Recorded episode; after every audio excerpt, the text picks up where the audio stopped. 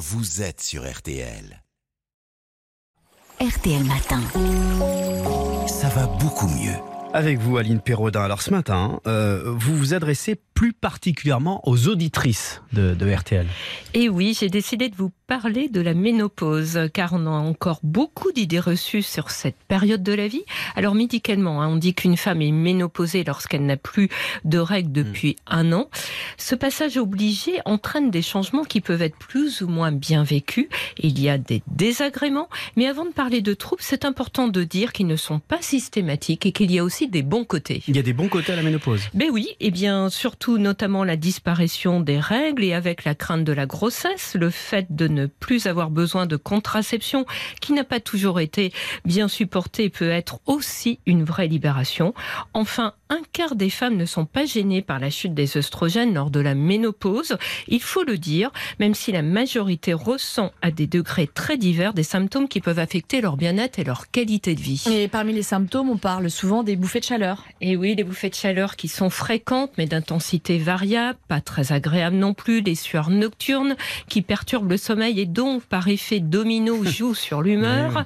Il y a aussi ce qu'on appelle le brouillard cérébral. Le a brouillard cérébral, j'ai jamais entendu parler de eh ça. ouais, on a des difficultés à se concentrer, on ne trouve pas ses mots, on oublie des choses. Alors là encore, ça vient de la chute des hormones. Hein.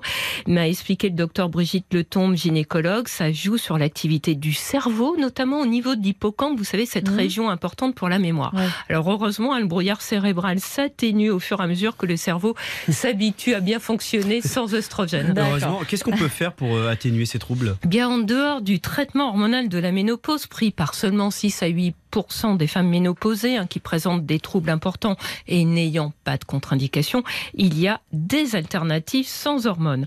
Et l'un des meilleurs traitements ne se trouve pas en pharmacie, mais en mettant ses baskets. Ah, oui, Vous allez je encore dire qu'il faut faire de l'exercice. Eh ben voilà, vrai. je vais Même- vous parler de l'exercice physique. Même Ouais, pour ça, la c'est- ménopause. Ouais, ça permet de réduire les bouffées de chaleur. Eh bien oui, les études ont montré qu'une activité physique régulière limite leur survenue, ça réduit leur intensité, elle améliore aussi les troubles de l'humeur et du sommeil, et ce n'est pas tout, quand on bouge, on brûle plus de calories, et on prévient la prise de poids qui n'est pas directement due à la ménopause, comme on le dit souvent, mais à la sédentarité. Et en dehors du sport, qu'est-ce qu'il y a d'autre?